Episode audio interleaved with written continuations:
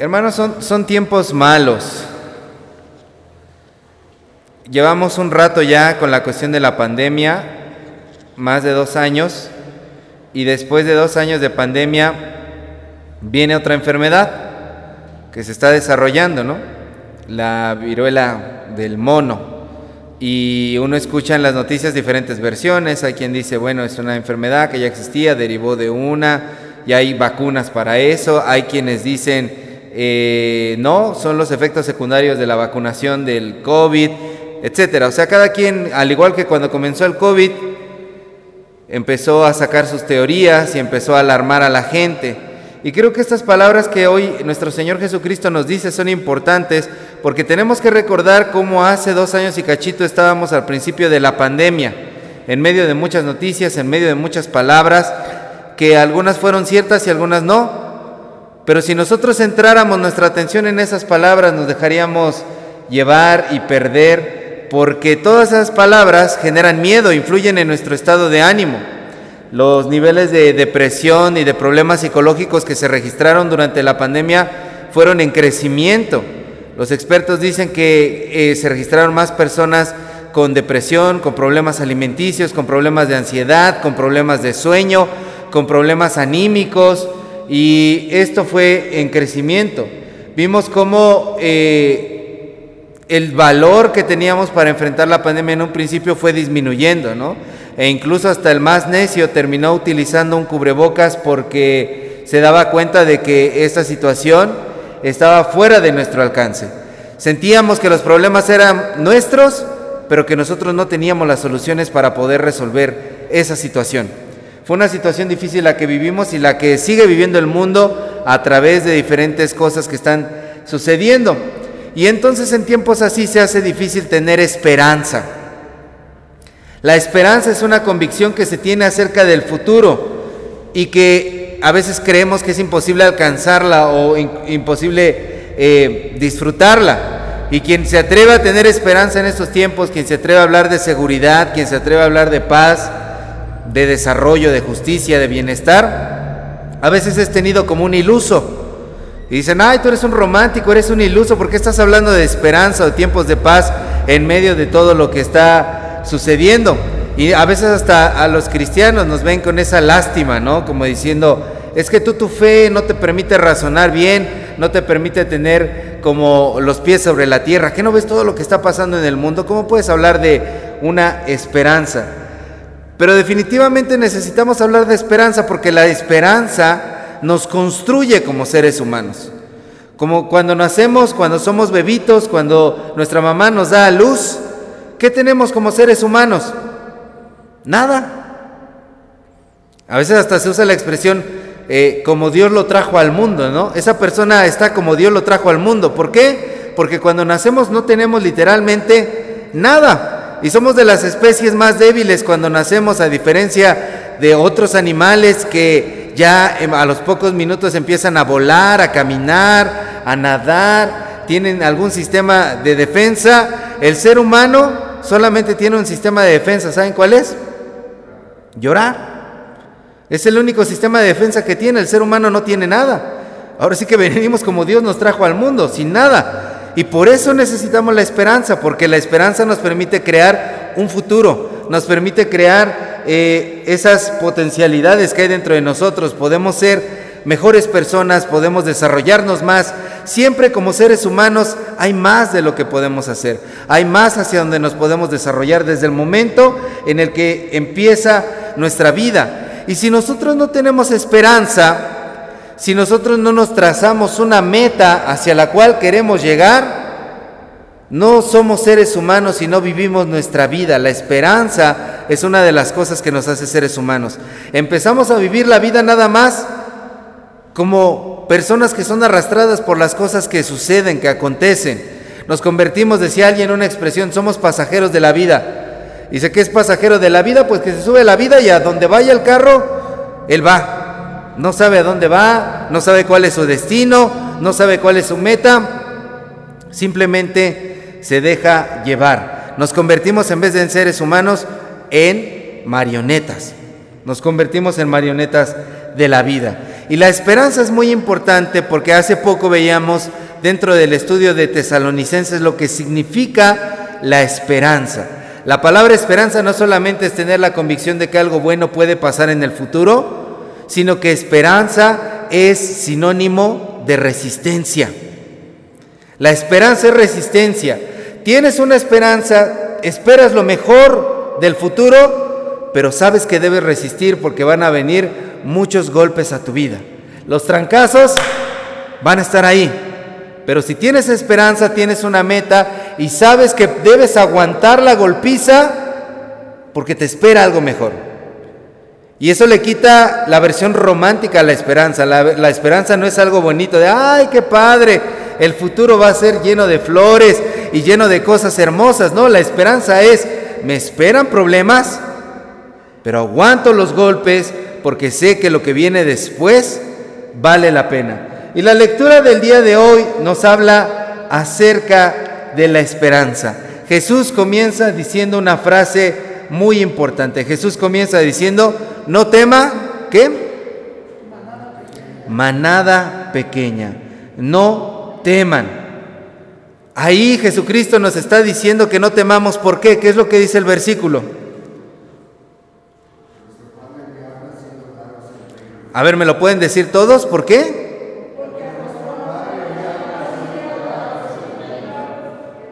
No dice no teman porque no va a haber, porque no va a haber problemas. No dice no teman porque todo va a ser bonito a partir de ahora. No dice no teman porque ustedes son muy buenas personas y qué bien están delante de Dios. Dice no teman porque a su Padre les ha placido darles el reino. Tenemos una meta fijada. Ahí Jesucristo nos está poniendo la meta y el camino y nos dice, no teman porque hay una meta a la que tienen que llegar y Dios les ha dado a ustedes qué cosa? El reino, el reino de Dios. No teman porque recibirán el reino de Dios. Y cuando hablamos del reino de Dios, muchas personas piensan que el reino de Dios es solamente el bienestar, la gloria, estar bien. Yo quiero estar dentro del reino de Dios. Y cuando oran el Padre nuestro dicen, venga tu reino, porque se imaginan que el reino está lleno de riquezas materiales, bienestar económico, bienestar emocional, estar bien en todos los aspectos y en todos los sentidos, pero el reino de Dios es Dios mismo. Dios mismo es el reino de Dios. Y ese reino, cuando nosotros tenemos a Dios, no nos falta nada. Se sabe en el Salmo 23. ¿Qué dice el Salmo 23? Nada me faltará. Y los expertos dicen la traducción correcta es, Jehová es mi pastor, no me faltará. Él es el que no me va a faltar. Me van a faltar muchas cosas en la vida. A veces me va a faltar dinero, a veces me va a faltar el recurso, a veces me va a faltar la estabilidad emocional, a veces me va a faltar mi propia familia. Me va a traicionar, va a decir cosas de mí, a veces me va a faltar la compañía de alguien, a veces me va a faltar todo lo que se pueden imaginar en la vida, pero Jehová es mi pastor. Él no me faltará. Y si lo tengo a Él, lo tengo todo. Y por eso podemos decir, el reino de Dios es Dios mismo. Dios mismo es el que no nos falta. Te puede faltar todo en esta vida, pero Dios es el que no te falta. Y por eso el Señor Jesucristo nos dice, no teman, manada pequeña, porque a su Padre les ha placido darles el reino. Él se ha dado a ustedes mismos. Él se ha dado a sí mismo para ustedes. Y por eso Jesús dice, pongan los ojos en otro lado. No pongan los ojos en la necesidad, en los problemas, en lo que ustedes están enfrentando, en el momento del llanto, en el momento de la desesperación. Cuando pongan los ojos en el futuro, no las pongan con miedo, porque Dios está con ustedes. Hagan tesoros donde valga la pena. Hagan bolsas que no se echen a perder. Hagan cosas que valgan la pena en esta vida, porque donde está su tesoro, ¿qué cosa? Ahí está su corazón. Y si tu corazón está repleto de miedo, si tu corazón está repleto de inseguridades, ¿de qué estás llenando tu tesoro? De eso. Estás contaminando tu corazón de todas esas situaciones. Por eso dice, donde está su tesoro, donde está su tesoro, ahí estará también su corazón. No pierdan de vista la meta. Hay una expresión que dice que cuando tenemos una meta, cuando tenemos un para qué, cuando tenemos un por qué, encontramos el cómo. ¿Se dan cuenta de esta frase? Cuando tenemos un por qué, un para qué, encontramos el cómo. Siempre lo comparo con los romances de la secundaria. Cuando el muchachito de la secundaria sabe que esa niña le gusta, va con todo por la niña y se esfuerza y dice, yo voy a encontrar el cómo, pero esa niña me va a hacer caso. Pasa similar con nosotros en esta vida. Cuando tenemos un para qué, encontramos el cómo. Y puede estar pasando que el mundo se nos está cayendo alrededor y que nuestra vida se está derrumbando y que tenemos miedo acerca del futuro. Pero si tenemos un para qué, que es lo que Cristo nos regala el día de hoy, vamos a encontrar el cómo. El para qué, la meta es el reino de Dios, es Dios mismo que está con nosotros. Entonces Jesucristo nos invita a decir, encuentren el cómo. Encontrarás el cómo relacionarte con Dios, cómo estar con Dios, cómo estar cercano a Él.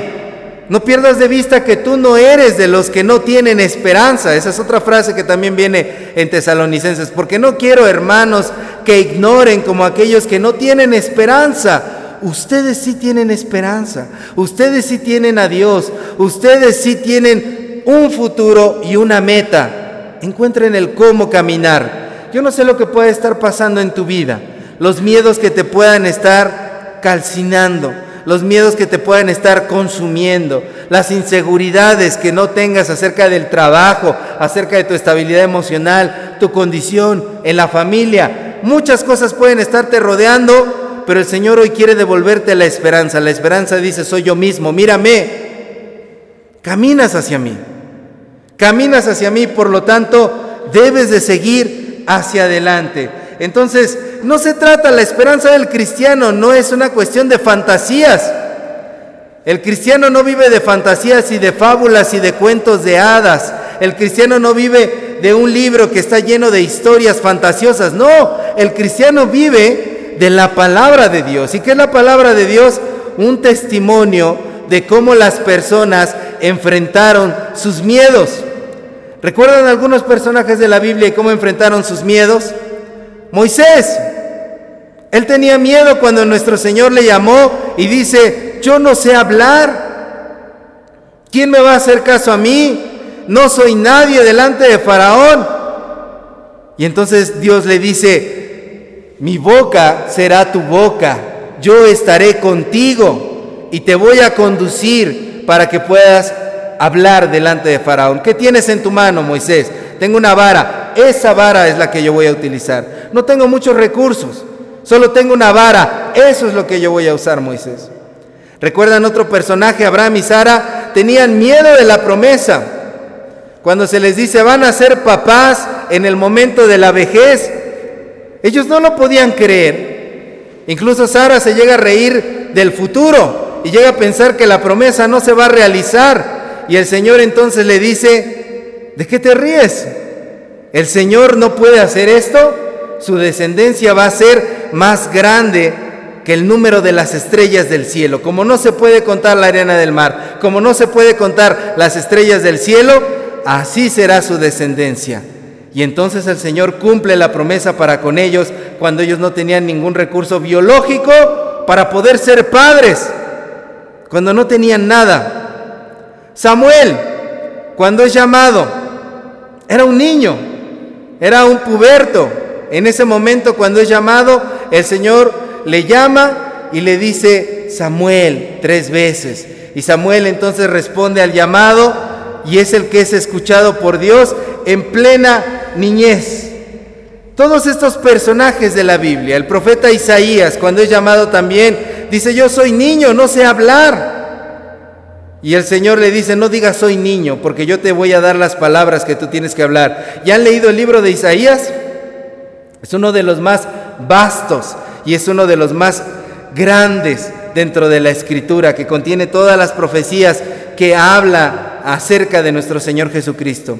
En los tiempos de miedo es cuando nuestro Señor nos llama y no depende de nosotros, no es de lo que nosotros tengamos, no es de que nosotros seamos muy capaces, sino que a nuestro Padre le ha placido darnos el reino.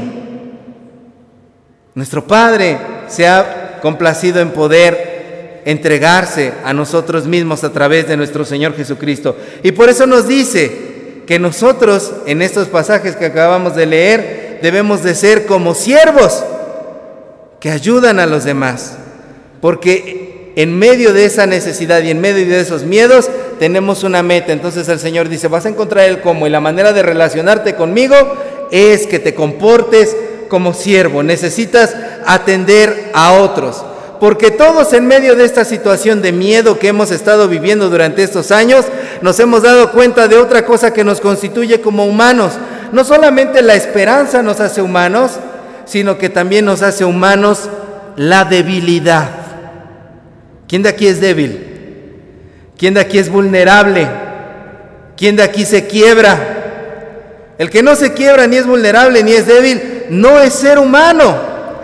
Y estos años nos han enseñado que somos seres humanos. Hagan de cuenta que estos años nos agarraron de las greñas, nos azotaron, nos aventaron, nos dieron una paliza y todavía fueron y nos aventaron para allá. Estos años de pandemia hicieron eso con nosotros a distintos niveles, en distintas experiencias, de distintas formas. Y nos han enseñado que la vulnerabilidad es lo que nos constituye como humanos. Por eso otra forma de combatir el miedo es poder entender y empatizar con otros, porque también ellos están llenos de esas vulnerabilidades, también ellos están llenos de esos miedos. Cuando hablamos de una descripción de Dios, ¿cómo es Dios? Dios es una persona divina, perfecta, sin debilidades. Nosotros también somos personas, pero ¿qué nos hace personas humanas? Que tenemos debilidades que nuestro cuerpo es frágil, que nuestro cuerpo se va a acabar biológicamente hablando, que nuestros sentimientos se quiebran, que lloramos, que estamos mal anímicamente, eso nos hace seres humanos. Y en esta vida tenemos que entendernos como todos débiles, como todos vulnerables, mostrarnos así delante de Dios para poder hacer lo que Jesús nos está pidiendo en este pasaje, que es que nos comportemos como siervos. Bienaventurado el siervo que cuando su Señor llegue lo encuentre haciendo así, repartiendo los bienes a los demás a la hora de vida. Tenemos que entender que dentro de esta debilidad, dentro de esta vulnerabilidad, no podemos ser los que dañen a otros, porque lamentablemente esa es otra capacidad que como seres humanos tenemos. Que aunque el otro también esté débil, que aunque el otro también sea vulnerable, que aunque el otro también sea humano, tenemos la capacidad de lastimarlos y de hacerles daño. Yo no sé ustedes, pero yo he lastimado a mucha gente. Y si alguien de aquí también ha lastimado gente, entiende lo que yo estoy diciendo. Que también herimos a otros, que también, a pesar de que los otros son humanos como nosotros, los insultamos, los herimos, hacemos cosas que les dañan, hacemos cosas que afectan su autoestima, hacemos cosas que los destruyen. Y nos convertimos en un grupo de personas débiles, hagan de cuenta que fuéramos ciegos, cojos, mancos, que en medio de eso dañan a los demás. Alguien decía, es una pelea de inválidos por demostrar el poder. ¿Quién está menos inválido? Pero en realidad delante de Dios todos tenemos carencias y todos tenemos debilidades. Por eso en lugar de que sea una pelea de inválidos, tendríamos que ser el ciego ayudando al cojo. El ciego, ¿cómo le ayuda al cojo? Recargan, que el cojo se pueda recargar y le presta las, las piernas que el cojo no tiene. Y el cojo, ¿qué le puede dar al ciego? Los ojos que el ciego no tiene. Eso somos como seres humanos. Eso somos como iglesia. Somos los débiles. La iglesia es un hospital de personas heridas, de personas con defectos, de personas con vulnerabilidades. Por eso no es válido cuando alguien dice la iglesia son una bola de hipócritas. La iglesia somos un montón de personas que hemos sido convocados por Dios, no porque seamos perfectos, sino porque nuestro Padre le ha placido darnos el reino. Y estamos todos llenos de defectos y de debilidades. Este es el lugar en donde nos reunimos todos los que tenemos alguna invalidez, todos los que tenemos algún miedo, todos los que tenemos algún temor. Este es la enseñanza que nos da Cristo el día de hoy. Si tienes miedo, aprende a caminar junto con los otros. Porque entre más acompañados estemos, menos miedo hay. No es cierto que de repente alguien que le teme a la oscuridad va así y prende de repente el foco ya cuando hay alguien ya, ah, ya se tranquiliza porque ya ah, de que menos está tranquilo, ¿no? Los niños que dicen, mamá, mira, me voy al baño, tengo miedo. Y si la mamá lo mira mágicamente, ya el coco se fue. ¿Por qué? Porque el niño se siente acompañado. No teman, manada pequeña. A mi Padre les ha complacido darles el reino. Y el reino es Dios mismo. Y Dios es amor. El amor entre hermanos, la compañía entre hermanos, el caminar juntos, el poder acompañarnos de tal manera que los miedos los unos de los otros desaparezcan. Que la iglesia deje de ser ese lugar en donde venimos con miedo a que nos critiquen, a que nos miren mal, a que nos digan esto, el otro, sino que sea el lugar en donde encontramos esa reconciliación con Dios y la compañía, en el que si estamos unos con nosotros, el coco se va. Y podemos sentir esa fuerza los unos con los otros. Cristo está con nosotros. Cristo nos recuerda hoy estas palabras, que en medio del temor y de la desesperación, Dios mismo ha decidido descender a habitar con nosotros. Y vemos a Dios a través del rostro de cada uno de nuestros hermanos y nuestras hermanas. Voltea a ver el rostro del que tiene al lado, por favor. Voltéense a ver. Ese es el rostro de Dios. Ahorita traen el cubrebocas, pero podrían decir, ¿cómo que es el rostro de Dios? Si esa persona está chimuela. ¿Cómo que es el rostro de Dios? Y viene qué, qué ojeras trae. No, yo me imaginaba a Dios más guapo, más guapa. Es el rostro de Dios el que tenemos los unos para con nosotros. Seamos el rostro de Dios, seamos compañía, seamos los que nos ayudamos a vencer los miedos. No teman manada pequeña. Embates de la vida van a seguir existiendo, pero nuestro Señor hoy está en medio de nosotros. Amén. Vamos a ponernos de pie y vamos a orar. Padre de misericordia, te damos gracias por esta palabra que nos regalas. Gracias Señor, porque hablas hacia nuestro corazón porque estás en medio de nosotros, Señor, y quitas nuestros miedos. En Cristo Jesús. Amén.